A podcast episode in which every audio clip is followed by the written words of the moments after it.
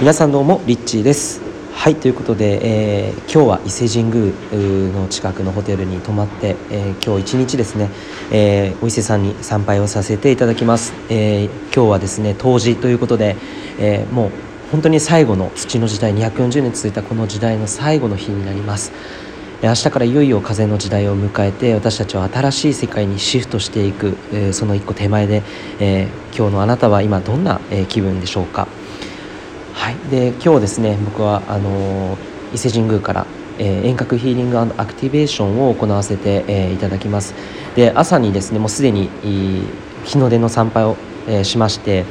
ものすごい日の光をですねあの浴びてきました。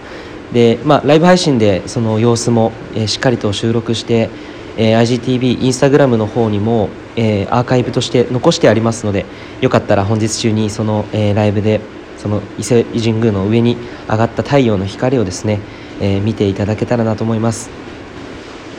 えー、いよいよ本当に自分のその魂の使命を、えー、ま、全うして真っ向してというか全うし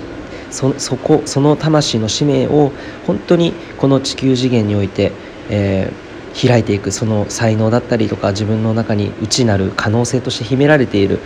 えー、これまで眠らせてきたものを本当にそこを開いてその扉を開いて、えー、自分100%のエネルギーに生きるということが、えー、この次の風の時代より軽やかにより楽しくワクワク生きることにつながっていくと思います。ということで、えーですね今日の一日冬至ということなんですけれども、まあ、どういうふうに過ごしたらいいのか、えー、まあ、ゆっくりですねこう温泉に浸かったりとか、まあ、柚子のお風呂に入ったりとかいろんな過ごし方があると思うんですけれども、えー、僕は一番やっぱりお勧めするのは自分自身にとって今日の自分の体調だったりとかもあると思うので例えば疲れているなって思う方は長風呂に浸かってみたりとか、えー、自分のその体調に合わせて自分が一番今日これがいいなってっていうふうにえ思う過ごし方をですね、えすることをお勧めいたします。ということで皆さんにとって今日も一日が素晴らしい一日になることを祈ってます。それではまた、リッチーでした。